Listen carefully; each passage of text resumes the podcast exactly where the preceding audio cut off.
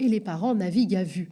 Depuis la rentrée scolaire, lundi 3 janvier, parents et enfants sont contraints de multiplier les tests au prix d'heures d'attente. Les classes ferment malgré tout et obligent les écoles à improviser un système D. Les consignes ministérielles restent floues. Au terme de la première semaine de janvier, le ministère de l'Éducation a fait savoir que les conditions d'enseignement en présentiel ou distanciel seraient détaillées prochainement sans indiquer d'échéance. La situation de jour en jour ingérable ne fait pas flancher Jean-Michel Blanquer qui campe sur ses positions. Les écoles resteront ouvertes. Face à l'imperméabilité du ministre de l'Éducation, la plupart des syndicats appellent à la grève jeudi 13 janvier prochain. Ils demandent plus de sécurité et de stabilité avec, en sous-texte, la revendication d'un retour au protocole, un cas, une fermeture. On vous invite à voir ou revoir hein, la chronique de Lisa Lapp sur le sujet, diffusée vendredi dernier, et qui inspire également nos sociaux qui nous font parvenir ce dessin signé d'Ide. Présidentiel, le calme plat, titre Lacroix. À trois mois du premier tour, les candidats ne parviennent pas à capter l'attention des électeurs. Même le phénomène Éric Zemmour, incontournable hein, au début de l'automne, se fait un peu plus discret. La crise du Covid au cœur des préoccupations et des débats, explique-t-elle ce désintérêt pour l'élection présidentielle Pas seulement, selon la Croix. Si l'épidémie a écrasé effectivement l'actualité ces dernières semaines au détriment de la campagne électorale, il y a en France un sentiment d'impasse politique. Beaucoup ont l'impression qu'il n'y a pas vraiment d'alternative crédible à Emmanuel Macron, explique le politologue Bruno Cotresse. Pour l'heure, la situation semble bénéficier au président de la République qui depuis décembre hein, défend ouvertement son bilan dans toutes ses interventions. Elle lui permet d'occuper le terrain, comme l'a encore démontré son interview aux Parisiens. Conscientes que leurs plans sont mis à mal par la crise sanitaire, les équipes de campagne ajustent leur stratégie et se préparent à devoir convaincre les Français en un temps record, poursuit la Croix. Sur le même thème, l'humanité titre Crise sanitaire, la présidentielle en distanciel et s'interroge Campagne sous Covid, campagne au rabais. Meeting repoussé, travail des militants limité, agenda monopolisé par le Covid, la pandémie menace le déroulement démocratique de l'élection d'avril 2022. Face à ces bouleversements, les formations politiques cherchent à s'adapter. Peu de grands rassemblements sont déjà programmés jusqu'en avril par les partis hein, qui ne peuvent pas prendre le risque de créer un cluster ou mettre en danger leurs militants. Comme l'a confirmé le Conseil constitutionnel, les rassemblements politiques ne peuvent être soumis à des restrictions. Ce mardi, le Premier ministre réunira la commission chargée d'organiser la campagne sous Covid, une instance de concertation qui doit impliquer l'ensemble des candidats. On continue de parler de la présidentielle avec cette une de Libération. Christine Taubira le coup de poker face une Valérie Pécresse au pied du dur. Hein. On ne se lasse pas des jeux de mots de Libé et de ses illustrations taquines. L'ex-garde des Sceaux a fait un pas de plus hein, vers une candidature en annonçant qu'elle accepterait le verdict de la primaire populaire. Mais la promesse d'une candidature unique à gauche hein, est déjà compromise par les refus réitérés de Jadot, Roussel et Mélenchon, pour qui le débat sur la primaire sature le temps de parole de la gauche et désespère les électeurs. Christiane prendra la parole à la mi-janvier pour en dire davantage sur ses intentions et son projet, qui sera en rupture totale avec la politique du président de la République actuelle, explique Christian Paul, son plus fidèle soutien. Quant à Valérie Pécresse, hein, bah, elle prend le risque hein, de se couper d'un électorat plus modéré si elle s'obstine à suivre une ligne très dure, analyse le quotidien. Selon le sondage réalisé par Via Voice, pour Libération, 34% des personnes interrogées ont une opinion positive de la candidate LR, contre 43% qui en ont une image négative, tandis que 23% ne se prononcent pas et attendent d'en savoir davantage sur la présidente de la région d'Île-de-France. Elle est, néanmoins, considérée comme plus crédible qu'Éric Zemmour et euh, Marine Le Pen, mais peine à élargir ses thématiques de campagne. Si la Macronie voyait d'un mauvais œil la candidature de Valérie Pécresse, trop proche idéologiquement, elle se réjouit aujourd'hui de ses récentes déclarations. Polémique sur le drapeau européen brandi sur l'arc de triomphe, volonté d'aller chercher le Karcher de Nicolas Sarkozy à la cave et meeting ultra-droitier à Cavaillon à l'occasion duquel la candidate a repris la rhétorique d'extrême droite sur l'assimilation et fait le lien entre immigration et délinquance. La présidente de la région d'Île-de-France s'inscrit ainsi dans un trio Zemmour-Pécresse-Le Pen qui ne représenterait rien d'autre que trois nuances d'une même droite, selon un proche du chef de l'État. C'est l'actualité internationale qui domine la une du Figaro. Poutine, Biden, comment éviter la guerre en Ukraine? Une série de pourparlers auront lieu cette semaine entre Moscou et Washington pour tenter d'éviter une guerre en Ukraine et redéfinir la relation de la Russie avec l'OTAN. Alors que la Russie continue de masser ses forces aux frontières de l'Ukraine, la menace d'une invasion plane, mettant en péril la sécurité du continent. Face à Vladimir Poutine, Joe Biden ne dispose qu'une marge de manœuvre limitée. Prendre le risque d'une escalade militaire aux conséquences tragiques et d'une reculade diplomatique qui discréditerait l'OTAN et les garanties de sécurité américaines. Mais les espoirs de parvenir à un accord sont minces, souligne le journal de droite.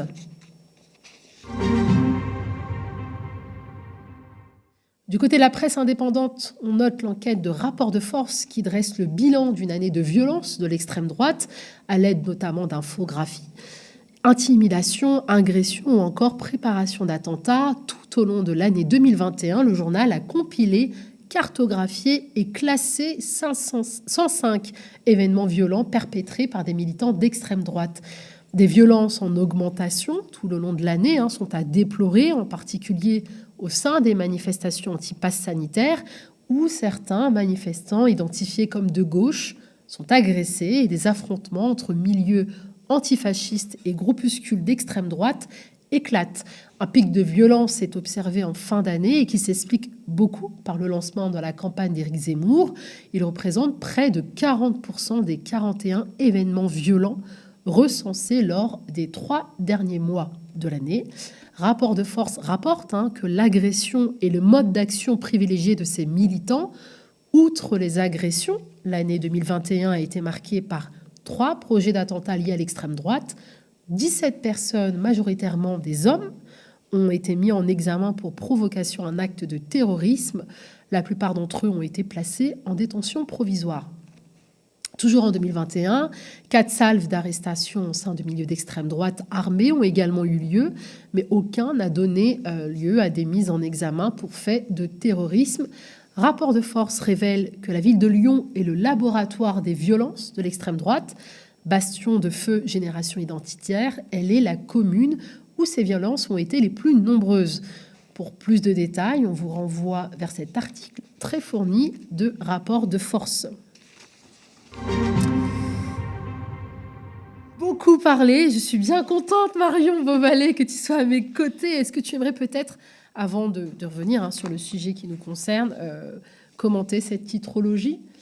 Ouais, le, ce qui est euh, amusant sur tous, les, tous ces titres contraires à l'élection présidentielle, donc euh, à savoir est-ce qu'on va plus parler du Covid, pourquoi ça n'intéresse pas les gens, il y a cette une de Libération sur Christiane Taubira euh, qui parle aussi de Valérie Pécresse. Et aujourd'hui, ce qu'on voit quand on s'intéresse déjà au débat, quand on est militant politique, c'est qu'on a une droite qui, euh, hélas, est déjà en ordre de bataille avec une Valérie Pécresse qui se pose tout le temps comme opposante à Macron. Enfin, c'est tout le temps dans ses discours.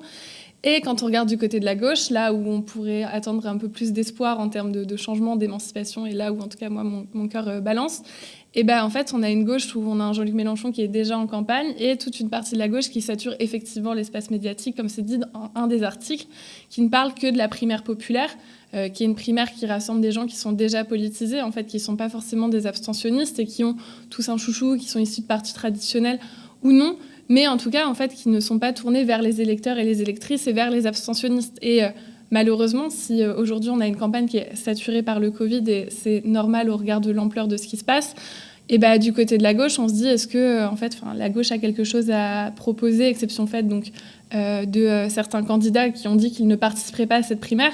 Quand on voit Anne Hidalgo, quand on voit Christiane Taubira, quand on voit aussi Arnaud Montebourg, qui sont un peu un pied vers la primaire, le regard tourné vers est-ce qu'ils y participent, est-ce qu'en fait ils vont retirer leur candidature selon les résultats, et qui changent d'avis une semaine sur deux, Et ben, je pense qu'il ne faut pas s'étonner en fait que la presse parle d'autre chose parce que la campagne qu'offre une partie de la gauche aux Françaises et aux Français, elle n'est pas au niveau, elle n'est pas au niveau de la séquence historique. Et il faudrait peut-être que tout un tas de personnes se remettent en question pour qu'on parle un peu plus d'eux. Marion, donc cette, confusion hein, autour de, cette élection présidentielle et cette primaire de la gauche, on la retrouve aussi autour du pass euh, vaccinal. C'est un peu la cacophonie. Euh, tout est flou, rien n'est clair, on navigue à vue. Quelles leçons peut-on tirer de la bataille du pass vaccinal hein, qui a fait beaucoup de bruit la semaine passée? Alors peut-être que tu veux revenir. il est peut-être important de rappeler cette différence entre le pass sanitaire et le pass vaccinal, hein, puisque rien n'est clair. Tout à fait. Euh, alors, euh, le, le, pass sanitaire, pour euh, rappeler donc, très simplement, c'est ce avec quoi on a vécu ces derniers mois. Donc, en fait, on pouvait l'avoir sur notre téléphone, ou en tout cas avoir le petit formulaire qui disait que on avait ce pass sanitaire dès lors qu'en fait, on avait soit un parcours vaccinal complet, soit qu'on avait un certificat de rétablissement, donc qui attestait qu'on avait le coronavirus et qu'on était guéri jusqu'à, il me semble, six mois donc après la guérison, ou encore en fait qu'on avait fait euh, soit des tests antigéniques ou PCR donc pour les personnes non vaccinées. Euh, depuis euh, quelques semaines, donc il est question du pass vaccinal.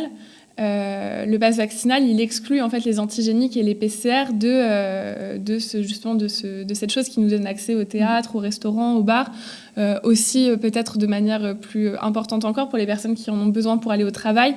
Si on n'a pas le pass vaccinal, on peut plus prendre les transports interrégionaux. Euh, donc, ce qui fait que ça va beaucoup pénaliser notamment euh, des travailleurs. Euh, et donc, aujourd'hui, en fait, ce tournant, il est lié à la volonté que le gouvernement a de contraindre les personnes à se faire vacciner. Donc durcir, donc plus d'alternatives. Hein. donc l'alternative des tests est complètement supprimée. Volonté également de, de, durcir les sanctions. alors, je, suis navrée. Euh, enfin, bah, la confusion aussi sur le plateau du média, là, voilà. Donc, euh, euh, par rapport à, est-ce quelles sont les évolutions possibles aujourd'hui quant au pass vaccinal? Donc, ça a été adopté à l'Assemblée nationale, c'est aujourd'hui à l'étude au Sénat. Tout à fait. Le, là, en fait, on a une étude en commission donc, à huis clos qui va commencer aujourd'hui au Sénat et ensuite des discussions qui seront en séance, euh, ce qu'il faut voir, c'est que bah, le Sénat, c'est une chambre qui est euh, de droite. Mm. Euh, donc, si on est contre le pass vaccinal, pour rappel à l'Assemblée nationale, ce qui s'est passé, c'est qu'en fait, à part les députés de la France insoumise et globalement les députés donc, du groupe GDR, donc des députés qui sont communistes et apparentés au Parti communiste français, il y a une un vrai morcellement avec un certain nombre de députés, une grande partie des députés socialistes, une grande partie des républicains qui ont voté pour ce pass vaccinal.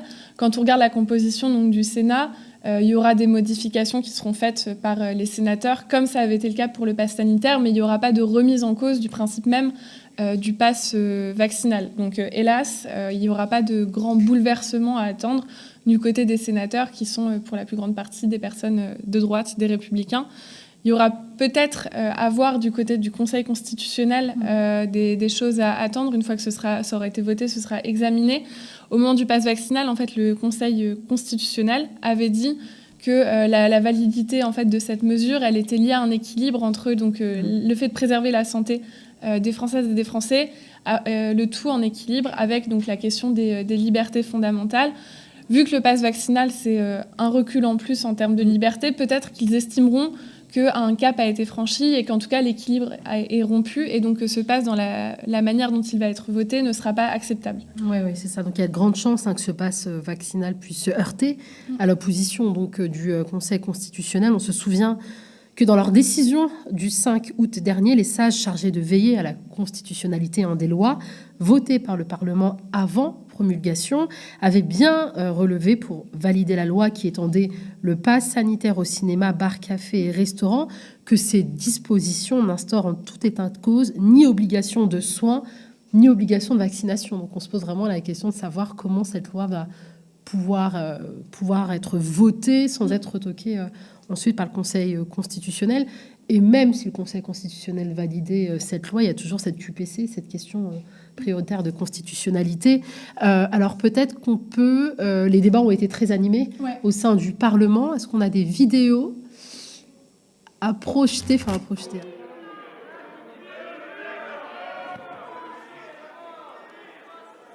On suspend.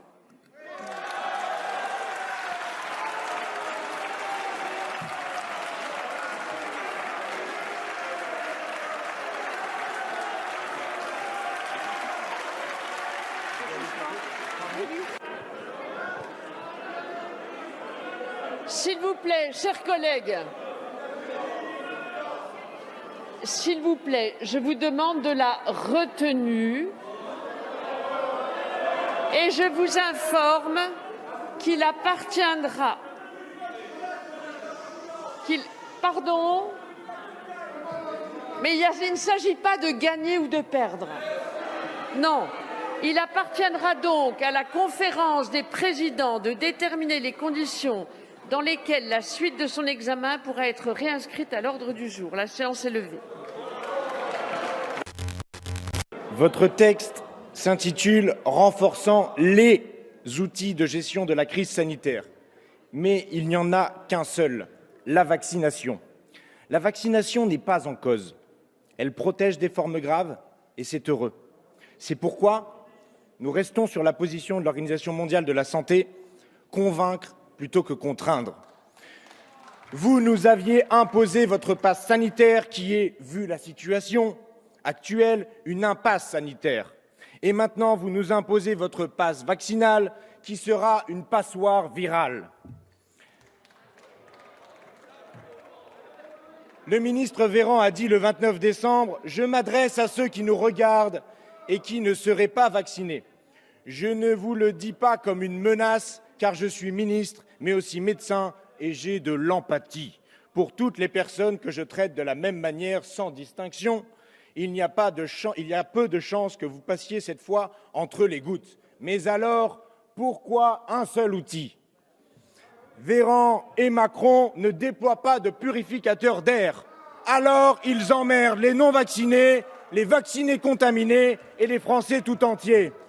Véran et Macron ne mettent pas en place la société de roulement.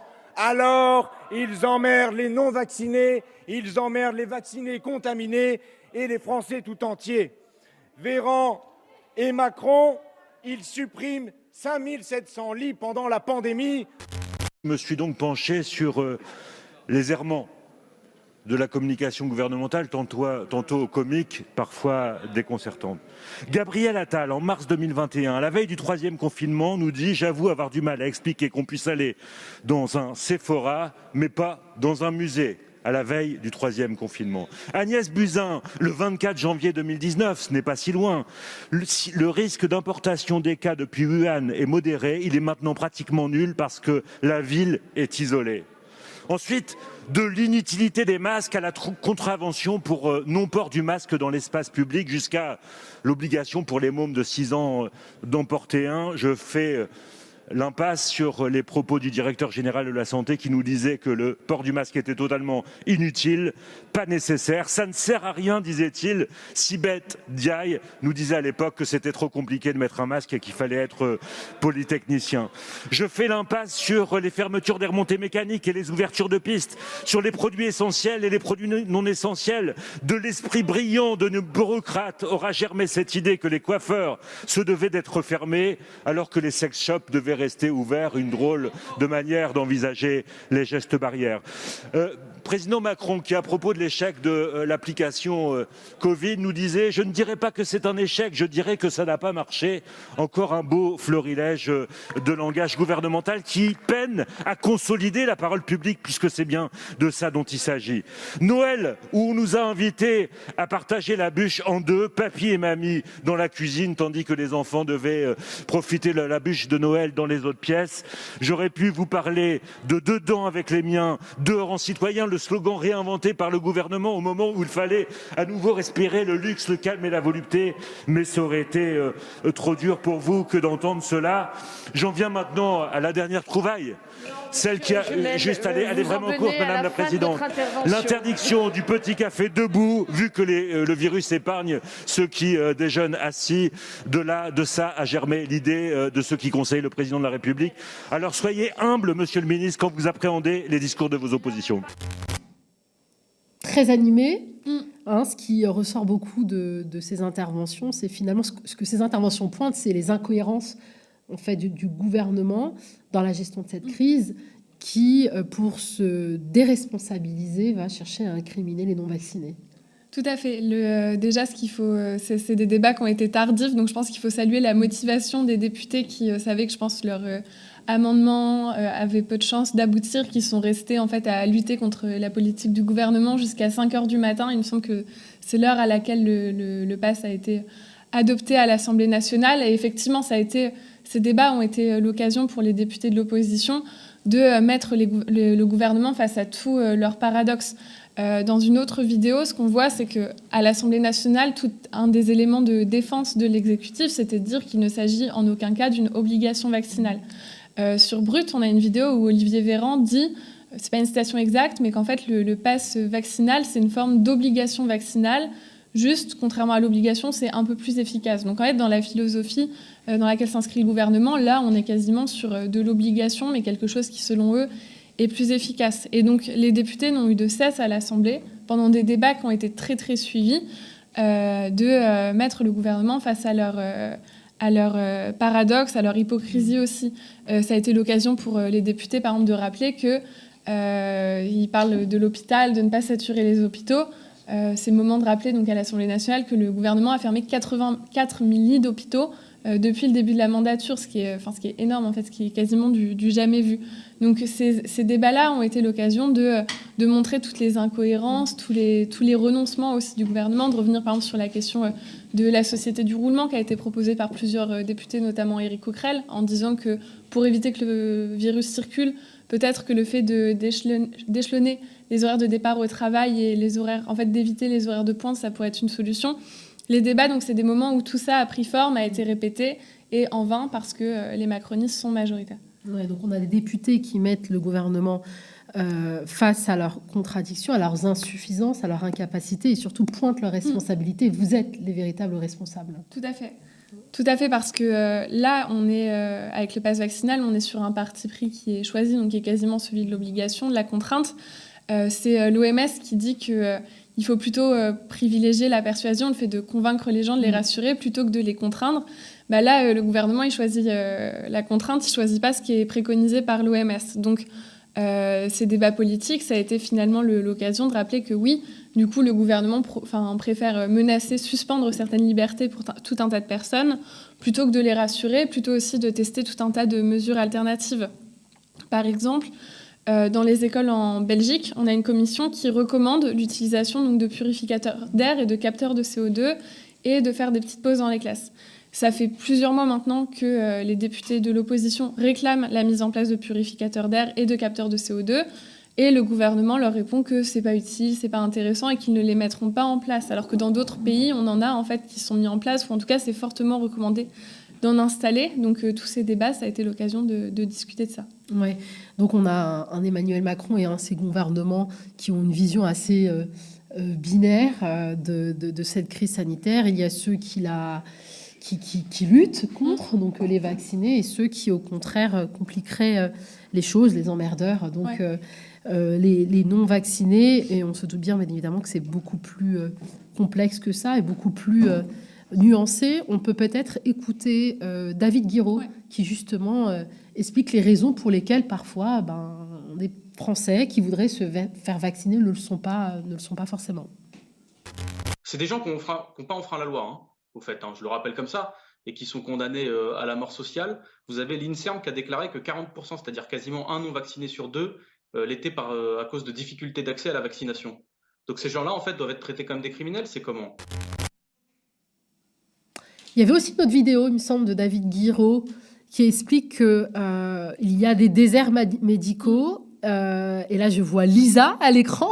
J'aurais aimé voir David Giraud, euh, qui explique que finalement, il y a des déserts médicaux, hein, que la France ne se résume pas à la capitale, et qu'il y a des gens, parce qu'il y a une, fracture numérique, hein, qui, notamment les personnes âgées, euh, ne peuvent pas prendre des rendez-vous en ligne pour se, se vacciner. d'autres ont peur, d'autres ont des doutes. Ils ont juste besoin d'être rassurés, tout simplement. Oui, tout à fait. Le, euh, là, déjà, ce qu'on voit, c'est qu'aujourd'hui, on a les PCR qui prennent de plus en plus de place et euh, à raison, puisqu'en fait, les tests antigéniques aujourd'hui ne permettent pas forcément de détecter. On a plein de, tests qui sont faux négatifs, donc il faut en recourir au, PCR si on veut savoir en fait si on est contaminé ou non. eh ben, il y, a beaucoup d'endroits où en fait avoir un PCR, faut attendre plusieurs jours, ça relève de la croix et de la bannière. Et déjà pour ces choses qui, avec le pass vaccinal, deviennent quasiment quotidiennes parce qu'on a un virus qui circule beaucoup et donc par exemple pour les écoliers, pour les parents d'élèves, pour les instituteurs, il faut aujourd'hui beaucoup se tester. Pour autant, c'est dur d'accéder à ces tests. Alors, on a encore le, niveau au-dessus, qui est celui que pointe du doigt David, c'est que sur 40% des personnes non vaccinées, et c'est l'INSERM qui le dit, c'est pour des raisons... Euh, c'est pas pour des raisons, c'est pas des gens qui sont anti-vaccins, qui seraient complotistes, comme le gouvernement essaye de nous le faire croire. C'est ce que, ce que Macron appelle des emmerdeurs. Et ben, ces emmerdeurs, pour 40%, c'est des personnes qui, en fait, n'ont pas accès à des infrastructures pour se faire vacciner. Donc, euh, je pense qu'il faut retourner la question. Est-ce que, du coup, ces 40% de Français, par exemple, ce sont des emmerdeurs pour le reste de la France ou est-ce que c'est pas des gens qui sont emmerdés en fait par la caisse des services publics? Et je pense qu'en fait, Emmanuel Macron, euh, bah aujourd'hui, en fait, les, gens qui emmerdent les Français, c'est le gouvernement, c'est euh, les gens qui ferment 84 000 euh, lits en 4 ans d'exercice du pouvoir en France. C'est eux qui, en fait, bloquent les Français. Déjà, s'il y avait plus d'infrastructures, on aurait peut-être 40% des Français non vaccinés en plus qui seraient vaccinés, en fait. Mmh, bien sûr. Et c'est pas comme si on n'avait pas eu l'expérience d'autres vagues. Donc on aurait pu en tirer un, bilan et des conséquences. Donc si ce passe vaccinal était voté, quand est-ce qu'il entrera en vigueur? Alors, il devait au, départ entrer en vigueur le 15 janvier et euh, vu que les débats ont pris du temps euh, grâce aux magnifiques suspensions de séance imposées par l'opposition, ça rentrera en vigueur le, 17. Très bien, merci Marion, merci. On continue de vous tenir informés hein, des débats autour du pass vaccinal et de discuter des évolutions euh, possible et la discussion, bien évidemment, se poursuit dans le forum du média. Eh bien, on va vous laisser, Marion et moi, entre les mains de Thomas Porcher avec ce nouveau numéro de l'instant Porcher. On a parlé des 20 ans, de l'euro et du projet de la Commission européenne de classer le gaz et le nucléaire comme énergie durable. Euh, Valérie Pécresse hein, et son Karcher étaient également à l'ordre du jour. Euh, on va donc d'ores et déjà nous rendre l'antenne et euh, vous confier à euh, Thomas Porcher et Lisa hein, qui réalise l'interview de Thomas. pour ma part, moi, je vous retrouve mercredi. Il est possible que Théophile revienne demain. Ça sera la grande surprise. Je vous souhaite une très bonne journée et à bientôt. Ne nous quittez pas. Hein. L'instant Porcher, c'est tout de suite. Bonjour tout le monde et bienvenue pour ce nouvel instant Porsche. Comme chaque semaine, on va avoir des choses à dire, décrypter et comprendre, hein, car nous sommes dans la ligne droite vers l'élection présidentielle. Au programme aujourd'hui avec Thomas Porcher, on revient sur les 20 ans de l'euro, la monnaie. On décryptera aussi cette actu. Le gaz et le nucléaire ont été classés comme énergie durable par la Commission européenne. Et enfin, nous reviendrons sur la campagne de Valérie Pécresse qui préconise les Karcher. On discute de tout ça avec Thomas. C'est l'instant Porcher.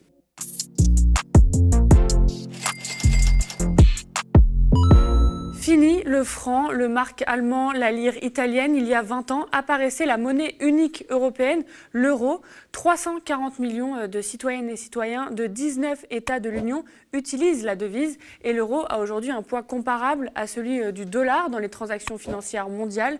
Fin du dumping monétaire entre États, régulation, inflation. On va faire le tri 20 ans après. Thomas, quel est le bilan euh, de l'euro que tu peux nous faire aujourd'hui? C'est un bilan qui n'est pas très positif. On peut même dire qu'elle est très négatif. En fait, à part le fait que l'euro ait supprimé la volatilité euh, des taux de change, qui a favorisé le commerce entre États, membres, il y a eu, euh, on va dire, de gros, gros, gros effets négatifs. Pourquoi?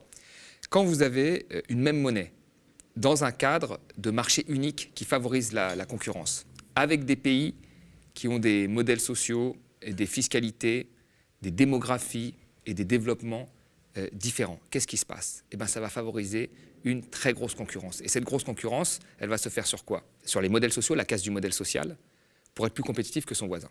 Et c'est l'Allemagne qui a commencé ça. L'Allemagne a pratiqué à partir de l'euro une très forte modération salariale. Ce qui fait que les autres pays qui échangeaient avec elle, s'ils voulaient garder leur part, être compétitifs, ben, ils devaient aussi euh, faire de la modération euh, salariale. Vous voyez? On a par exemple flexibilisé les marchés du travail dans certains pays et d'autres devaient faire exactement euh, la même chose. Le CICE en France a été fait pour euh, rattraper notre retard de compétitivité par rapport euh, à l'Allemagne. voyez? Et si on était dans un système où il y avait toutes les monnaies, où chaque État avait sa monnaie, ben, qu'est-ce qui se passerait? La modération salariale euh, de l'Allemagne aurait entraîné une appréciation du marque par rapport au franc, ce qui aurait permis, nous, de garder la compétitivité de nos entreprises. Mais comme nous avons la même monnaie, nous sommes obligés de faire des dévaluations internes, c'est-à-dire reporter tout ça sur le travail, plutôt que de faire des ajustements par la monnaie. Donc, grosso modo, l'euro a été vraiment un vecteur, un vecteur euh, de la mise en concurrence, euh, de la baisse de la fiscalité, du nivellement vers le bas de la fiscalité dans les États, ce qui fait qu'aujourd'hui, au sein de la zone euro, nous avons des, paradis fiscaux, et de toutes les lois travail euh, qui ont été passées. Et en plus de ça, on s'est rendu compte, après la crise 2008, que l'euro n'a pas été un bouclier face à la crise. En fait, il y a eu une crise américaine qui s'est très vite transformée en crise de la zone euro. Et ça, c'est très difficilement explicable parce que les déficits budgétaires de l'ensemble de la zone euro n'étaient pas très élevés pas Enfin, ça ne justifiait pas qu'on ait des attaques sur la dette par les marchés financiers. On avait un déficit budgétaire qui n'était pas très élevé, moins élevé que celui des États-Unis, même que celui du Royaume-Uni. Mais les marchés financiers avaient bien compris que dans cette zone euro, il n'y avait pas de coopération entre États, il n'y avait pas de transfert budgétaire euh, permis, et donc on pouvait, via des petits pays un peu plus fragiles, la Grèce, le Portugal, faire vaciller l'ensemble de la, zone euro. Enfin, l'euro, tout comme le marché unique, sont des matrices, des carcans qui ont été posés sur les États qui les obligent aujourd'hui à, pratiquer euh, euh, de la casse du service public, des baisses de fiscalité jusqu'à ce qu'on n'ait plus de fiscalité euh, dans la zone euro, et de faire des travailleurs des meubles, les ajustements aujourd'hui de la compétitivité qui se faisait avant, finalement, sur la monnaie. Donc le bilan est extrêmement négatif. Est-ce que pour la France, seulement pour la France, il y a eu des aspects positifs? Non, il y a eu des aspects très négatifs pour la France, et surtout, encore une fois, pour les plus pauvres. Quand on regarde le niveau de vie des 10%, des, 10 des Français les plus pauvres, euh, il, a, il, augmentait constamment jusqu'en 2000. 2002, l'entrée dans, la zone euro avec une préparation de 10, ans avant. Quand on regarde le secteur manufacturier, il s'est dégradé très fortement. Quand on regarde la balance commerciale, nous étions excédentaires dans les années 90. Nous sommes aujourd'hui déficitaires. Vous voyez? Donc l'entrée de la zone euro a dégradé, a permis la, désindustrialisation euh, de la France où un certain nombre d'industries se sont euh, mis dans soit les pays du Sud, le Portugal, soit les pays de l'Est. Vous voyez, donc finalement, il y a eu un transfert dans l'Europe. Alors quand on parle après de souveraineté européenne, ça ne veut plus rien dire. Parce qu'en fait, en réalité, en souveraineté européenne, ça n'a rien changé. Sauf que les emplois français sont maintenant euh, dans d'autres pays euh, de la zone euro. Donc voyez, il y a eu un vrai problème là-dessus. Et puis, euh, ça a pesé sur notre, déficit. Alors, ce qui, a fait que les populations un peu plus résisté en France par rapport à d'autres pays, c'est que nous avons un modèle social extrêmement élevé. Et donc, quand vous avez des, entreprises qui partent, vous avez des prestations chômage euh, qui sont données aux salariés, donc qui leur permettent en fait d'amortir les effets négatifs euh, de l'euro.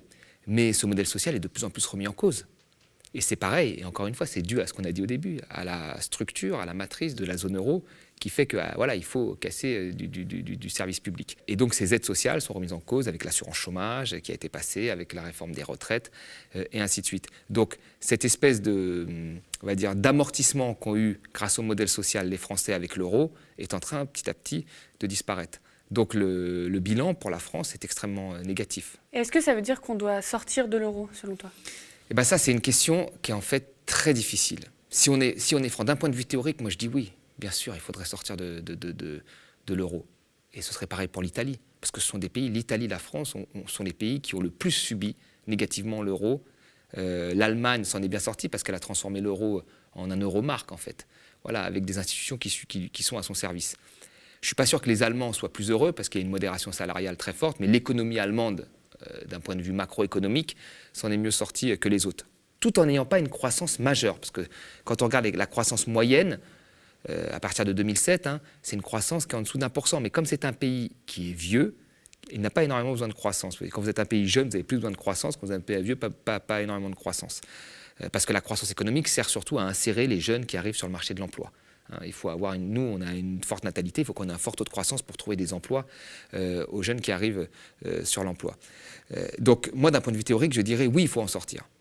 Oui, mais maintenant, si on est pratico-pratique, j'ai un certain nombre de craintes, même des craintes très sérieuses. La première, c'est que, vous savez, on a rarement vu une désintégration monétaire. Il y a eu des désintégrations monétaires des pays de, l'ex-bloc URSS. Voilà, quand l'URSS s'est cassé, vous avez un certain nombre de pays qui sont devenus indépendants, hein, le Kazakhstan, etc., et qui ont retrouvé une monnaie, etc. Sauf que là, c'était une transition d'un système communiste à un système capitaliste. Donc dans ce type de transition, qui a été extrêmement douloureuse pour les populations, vous ne manquez pas de financement, puisque vous passez du, communisme au capitalisme. Vous n'avez pas une défiance des marchés financiers, même l'inverse, vous avez parfois des euphories de marchés financiers, parce que vous passez du communisme au capitalisme, etc. Mais quand vous faites une désintégration monétaire dans un système libéral, apprécié par la finance, puisque s'il donne les pleins pouvoirs à la finance, euh, apprécié par le capitalisme, bah, vous avez des mouvements de capitaux. Vous avez des capitaux qui sortent, qui vont se placer ailleurs, ils ont très peur. Et donc, il faut exercer un contrôle des capitaux et ainsi de suite. Donc, pour les populations, il risque d'y avoir à un moment des fortes secousses. Peut-être pas sur le long terme, on ne sait pas. Mais il peut y avoir des, fortes secousses euh, sur quelques mois, peut-être même quelques années. Et donc, c'est très difficile euh, d'avoir un point de vue tranché sur cette question. Moi, ce que je vois, c'est que l'euro n'a pas euh, tenu sa promesse, ça c'est sûr. La croissance n'a pas été là, les emplois n'ont pas été là. Aujourd'hui, ce qui règne, c'est la concurrence, l'austérité, la précarité pour les plus jeunes, voilà, qui ont le choix entre chômage ou emploi précaire. Ce n'est pas l'économie de la connaissance qu'on nous, nous, avait dit. Hein. Et donc, il faut critiquer ça, il faut faire un état de fait. Et aujourd'hui, il n'y a pas de débat là-dessus. Vraiment, je tiens à le dire, il n'y a pas de débat là-dessus. C'est-à-dire qu'on ne peut pas critiquer l'euro. À partir du moment où on met des éléments techniques comme j'ai mis, en face, les gens vont vous dire oui, mais l'euro, c'est la paix. Bah, si on a un débat comme ça, et c'était la même chose au, niveau, au moment de la Constitution en 2005, il y a 16 ans de ça, il y a eu un gros débat sur la Constitution qui n'avait absolument rien de critères fondamentaux importants dans la construction européenne, c'était que des, choses économiques et sociales qui avaient pour but d'imposer le marché, de, réduire les services publics et ainsi de suite. Il y a beaucoup de gens qui ont voulu débattre là-dessus, euh, mais chaque fois en face, le camp du oui, le camp pro-européen, disait toujours oui, mais l'Europe c'est la paix, euh, l'Europe, c'est l'amour des peuples, et ainsi de suite. Alors qu'en fait, l'Europe, c'est la concurrence. Il faudrait se poser la question, les Allemands sont des partenaires ou des concurrents? Si c'est des partenaires, bah, l'Europe est coopérative. Si c'est des concurrents, c'est le marché, et là, il n'y a pas de coopération. Donc, euh, vous voyez, on doit critiquer l'Europe, on doit dénoncer les paradis fiscaux qui ne sont pas faits, et ainsi de suite. Mais après, la sortie est quelque chose, je ne peux pas dire comme ça, de mon bureau, de mon pupitre, il faut faire la sortie, parce que ce serait une période extrêmement difficile. Est-ce que le jeu envoie la chandelle Il y a des grosses interrogations? Euh, probablement que oui sur le long terme, probablement qu'il n'aurait pas fallu faire ça. Mais sur le court terme, ce serait quelque chose quand même de difficile.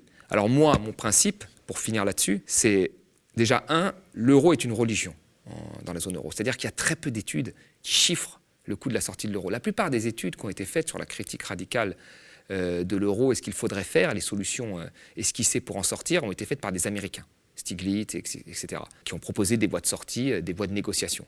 Ça, il faudrait absolument euh, que ce soit chiffré, pratiqué en France.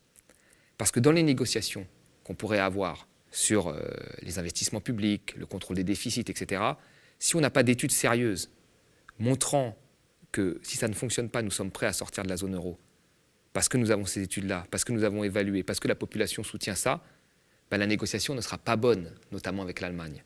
Parce que sinon, on arrive comme Hollande, on dit on va négocier, puis on repart, euh, on n'a rien fait. Donc il faut qu'on qu'on soit plutôt prêt à la sortie pour pouvoir bien négocier.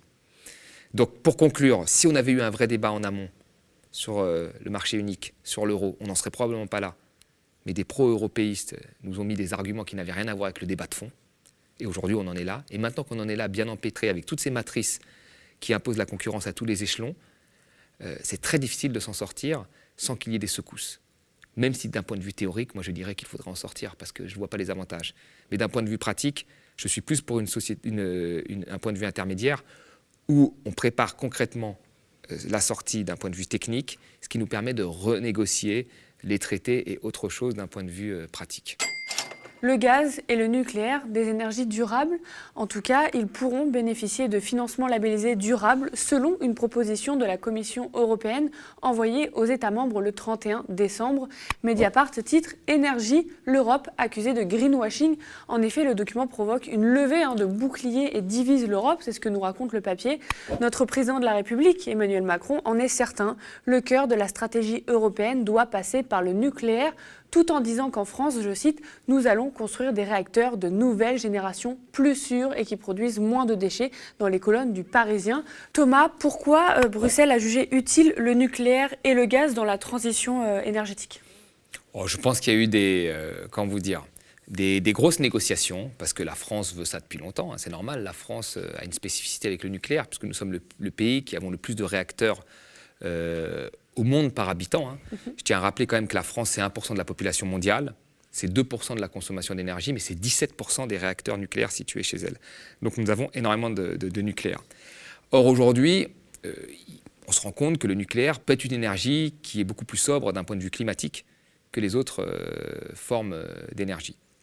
Donc la France pousse pour le nucléaire, l'Allemagne était vent debout puisqu'elle sort du nucléaire, mais en échange, elle a réussi à obtenir le gaz. Pourquoi? Parce que dans la transition énergétique, quand vous utilisez des renouvelables, des éoliennes, des panneaux solaires, vous avez une forme d'intermittence. La nuit, les panneaux solaires ne fonctionnent pas, quand il n'y a pas de vent, les éoliennes ne fonctionnent pas.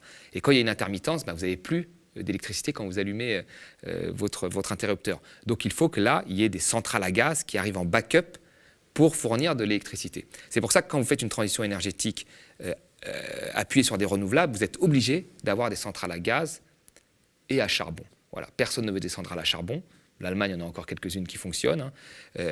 mais c'est pour ça qu'on met le gaz et pas le charbon dans la taxonomie européenne hein, pour dire que voilà, finalement, le gaz est un allié sous certaines conditions, hein, parce qu'il y a quand même des conditions de centrale à gaz, qu'elles émettent moins de CO2, pour la transition énergétique. Donc en réalité, voilà, c'est un accord un peu entre la France et l'Allemagne, où chacun lâche de son côté, la France voulant développer sa filière nucléaire et l'Allemagne euh, voulant petit à petit remplacer centrales à charbon par des centrales à gaz qui arrivent en backup derrière les renouvelables. Est-ce qu'on peut développer le nucléaire et les énergies dites renouvelables dans le même temps? Bah, C'est ça en fait la, vraie question, quand on, quand on voit chez nous. Chez nous, quand vous avez 70%, hein, plus de 70% de l'électricité qui est du nucléaire, d'accord euh, Et que vous avez pour projet de construire des nouveaux réacteurs nucléaires. C'est ça, c'est le projet qui est dit par, Emmanuel Macron, avec un EPR euh, qui a beaucoup d'années de retard, hein, qui, était au départ en 2006 à 3 milliards, qui est maintenant à plus de 19 milliards. Hein, et qui n'est toujours pas en activité. Mais quand vous avez un projet de construire plus de centrales nucléaires, euh, il faut savoir qu'un réacteur nucléaire fonctionne comme un paquebot, c'est-à-dire que ça fonctionne quasiment à temps plein. Donc ça fournit énormément d'électricité en grande quantité. Donc si vous avez plus de centrales, probablement que ces centrales absorberont l'excès de consommation qui est dû à la croissance de la population et à nos modes de vie. Donc dans ces conditions-là, les énergies renouvelables n'auront une place que marginale. Donc en réalité, le nucléaire concurrence très fortement les énergies renouvelables. C'est pour ça que quand vous baissez le nucléaire comme en Allemagne, vous le remplacez par des énergies renouvelables, effectivement des centrales à gaz et à charbon en backup derrière. Mais si vous augmentez le nucléaire, vous prenez la place aux, énergies renouvelables. Surtout quand on a 70% déjà d'électricité qui est faite avec du nucléaire. Donc euh, vous voyez, je ne vois pas comment. Donc on ne peut pas dire on développera les deux. C'est faux. À partir du moment où on développe le nucléaire, on fait le choix du nucléaire contre les énergies renouvelables. Et ça, c'est aujourd'hui, euh, j'aime bien le rappeler, mais c'est une vraie question. C'est-à-dire qu'il y a une époque, cette question ne se posait pas. Pourquoi? Parce que nos réacteurs étaient jeunes. Donc nos réacteurs sont faits pour 40 ans, ils sont jeunes, ils ont 20, ans d'âge moyen, 25 ans, donc la question ne se pose pas tout de suite. Sauf qu'aujourd'hui, ils ont pratiquement 37 ans d'âge moyen. Ils ont été faits pour 40 ans, ils ont 37 ans. Donc se pose une vraie question. Est-ce qu'on on, enferme? Ça a été le choix avec Fessenheim. Est-ce qu'on enferme ou est-ce qu'on prolonge la durée de 10 ans? Sachant que quand on prolonge la durée de 10 ans, c'est 50 milliards de grand carénage. Donc ce n'est pas un coût, ce n'est pas gratuit. Et puis après 10 ans, qu'est-ce qui se passe? On ferme ou c'est 60 ans? Mais après 60 ans, on ne sait pas. Alors peut-être que des réparations on ne sait pas aujourd'hui, c'est un saut dans l'inconnu.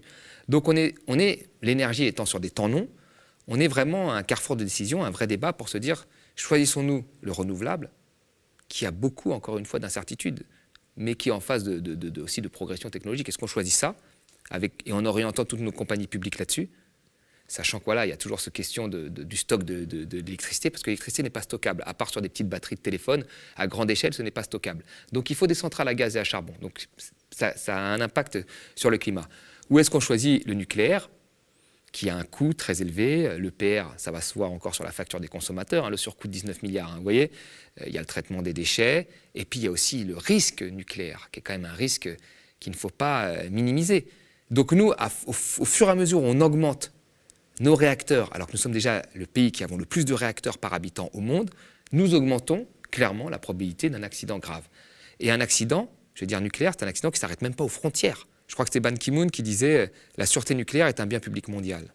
Mais il avait raison, parce que le Tchernobyl, on l'a vu, hein, il s'est arrêté à notre frontière, bon, mais il a passé tous les autres pays. Euh, Fukushima, ça a traversé euh, tout le Pacifique. Donc, à un moment, c'est la question qu'il faut se poser. C'est-à-dire, nous, on augmente notre risque à titre euh, personnel, et puis après, je, dirais une autre chose. Hein. Si nous avons des bons résultats en termes climatiques grâce au nucléaire, on s'en réjouit tous. Mais beaucoup de pays vont faire comme nous. Sauf qu'il n'y a pas de normes de sécurité globale. Il y a des réacteurs low cost aujourd'hui au niveau mondial. Personne n'a établi de normes de sécurité et une agence pouvant vérifier ces normes au niveau mondial. Donc si nous nous mettons à nous dire, bon allez, on peut de manière, on va dire, augmenter notre consommation d'électricité de manière exponentielle en suivant une consommation qui va augmenter, comme ça en créant des, réacteurs nucléaires, on aura résolu la question du climat, je trouve que c'est un peu léger comme analyse. Enfin, en tous les cas, dans le cadre de la France, euh, on, a fait clairement ce choix du nucléaire contre le renouvelable. Et ce choix du nucléaire a des implications euh, en France en termes de risques et à l'extérieur en termes euh, de, de modèles qui risquent d'être copiés et qui va associer d'autres risques avec. Et selon toi, comment on peut établir une politique énergétique fiable aujourd'hui? Eh bien, alors, ce qu'il faut rappeler, c'est que les choix énergétiques sont des choix politiques. Si nous, avons choisi le nucléaire, c'est un choix politique. Aucun autre pays n'a fait pareil. L'Italie, qui est juste à côté, n'a pas de centrale nucléaire. Ils ont refusé pour des questions de, dangerosité. Chacun euh, a fait des choix politiques. Aujourd'hui, euh, en Europe, euh, on veut que les choix politiques soient régis par le marché. Vous voyez? Alors que finalement, un choix énergétique, c'est un choix de long terme. Quand vous investissez dans une énergie aujourd'hui, c'est celle que vous allez consommer dans 20, 30 ans. Donc c'est des choix de long terme qui doivent être stables, parce que ça nécessite des investissements énormes. Donc, quel que soit le choix que nous faisons, que nous choisissions le nucléaire ou les renouvelables, quel que soit le pays, il faut qu'il y ait un certain nombre de conditions pour que ça fonctionne bien. Premièrement, des entreprises publiques. Voilà. Et en monopole. Nous, EDF, pendant très longtemps, était en monopole, GDF en monopole, LV, maintenant qui est devenu Total, était en monopole. Voilà. Il faut qu'il y ait des monopoles publics. Parce que ces monopoles publics, finalement, ils appuient des choix politiques. Et ça permet d'avoir des décisions de long terme. Donc si on choisit demain les, renouvelables, on ne peut pas faire comme aujourd'hui des incitations par les prix pour qu'elles puissent se développer. Il faut qu'il y ait un, choix franc qui au début n'était pas fait, qui est fait maintenant pour le nucléaire. Donc c'est dans ces conditions-là qu'on peut avoir la meilleure politique. Après, quel choix Nucléaire ou renouvelable Bon, bah, on voit bien que chacun a ses défauts. Hein. C'est ça qui est très difficile encore à choisir. Chacun a ses défauts. Certains ont plus de risques que d'autres, mais des avantages. En termes de climat, il y a un avantage énorme, on le voit bien pour le, nucléaire, et c'est pour ça que ça revient. Parce que ça avait disparu le nucléaire après Fukushima, ça revient. Mais la question climatique est une question extrêmement importante. Mais quand on l'élargit à la question environnementale, l'environnement, et c'est ça normalement la taxonomie euh, européenne, hein, c'est l'environnement, sur le critère environnemental, le nucléaire, euh, d'un point de vue environnemental, n'est pas le plus parfait. Donc euh, voilà, il y a un certain nombre de choses. je pense, moi, j'en suis à un point où je me dis qu'il faudrait presque trancher ça par référendum. Alors c'est un peu bizarre de dire ça parce que c'est des choix très techniques, mais les renouvelables ont un impact, on le voit bien dans, les territoires, les gens n'en veulent plus. Il y a le not in my backyard, personne ne veut avoir une éolienne comme ça, on le voit bien. Il y a des gens qui sont même des écologistes parfois qui voilà, ils disent qu'ils ne veulent pas de ça. L'éolien et les, renouvelables, on va avoir besoin de centrales à gaz ou à charbon. Donc euh, il va y avoir quand même, voilà, ça ne sera pas 100% renouvelable, ce ne sera pas complètement neutre. Deuxièmement, on ne les fabrique pas complètement chez nous. Donc il faudrait quand même réindustrialiser une grosse partie de la fabrication des renouvelables. Donc tu as plein de choses comme ça. Et le nucléaire, il y a euh, la vraie question de se dire jusqu'où on peut aller, nous, en France, quand on a 70% d'électricité qui est du nucléaire, jusqu'où on peut aller et quel impact ça peut avoir? Donc c'est un choix qui doit dépasser, moi je pense, le cadre des lobbies de part et d'autre et peut-être être tranché à un, moment par, par référendum, quoi, peut-être. Il faut ressortir le Karcher. Il a été remisé à la cave euh, par François Hollande et Emmanuel Macron depuis euh, dix ans. Aujourd'hui, il est temps de nettoyer les quartiers et euh, il faut traquer les caïds, les voyous, les criminels, les dealers. C'est eux qu'il faut harceler, c'est eux qu'il faut punir, c'est eux qu'il faut priver de leur citoyenneté. Valérie Pécresse veut nettoyer les quartiers au Karcher, dit-elle dans le journal La Provence. Perdu hein, entre LREM et l'extrême droite, qui tous deux marchent sur ces plates-bandes, la candidate LR réaffirme sa stratégie et s'inspire du sarkozysme, dont elle reprochait l'absence de solution nouvelle d'ailleurs. En trois mots, délinquance, immigration autorité. Voilà la ligne claire de LR pour cette campagne présidentielle. Thomas, qu'est-ce que tu penses des propos de Valérie Pécresse? Bah, je, trouve ça assez marrant en fait, c'est parce que tous ces, candidats, ils se présentent comme des, novateurs différents. Et en même temps, il, tu vois, il y a beaucoup de gens, par exemple sur la gauche, PS, qui reparlent de Mitterrand, de Jospin, on ressort Taubira. Enfin, et là, on ressort du Sarkozy, qui date de 2006 ou 2005, je crois. Hein. Donc ça fait, euh, ça, fait, ça fait 16 ans, quoi, 17 ans. Donc, c'est-à-dire quelqu'un qui a 25 ans aujourd'hui, il se souvient presque plus de ce truc. Enfin, voyez Donc, on ressort ça, des termes comme ça, pour montrer que, oulala, on est, on est dur. Et puis, en fait, Valérie Pécresse, on l'accuse souvent d'être euh, finalement un Macron bis.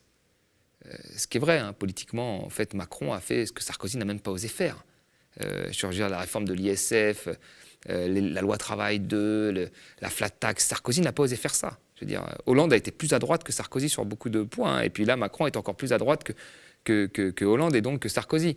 Donc économiquement, à part de la surenchère et donc de faire comme du Fillon, de dire oui, moi je ne vais pas supprimer 120 000 postes de fonctionnaires, mais 500 000 postes de fonctionnaires, au lieu de faire de la surenchère, euh, qui vont quand même dans le même sens, hein, c'est le même sens de politique, euh, bah, c'est ce qu'elle fait là dans l'économie et, dans la sécurité. Et donc elle ressort une phrase pour dire voilà, moi je serai beaucoup plus ferme euh, que Macron, je vais ressortir les karchers, ça permet de faire diversion sur tout le, brouhaha qu'il y a eu sur le pass vaccinal à l'Assemblée avec les LR. Mais bon, il n'y a rien de novateur. Quoi. Et en fait, on ne s'interroge pas sur les questions de fond.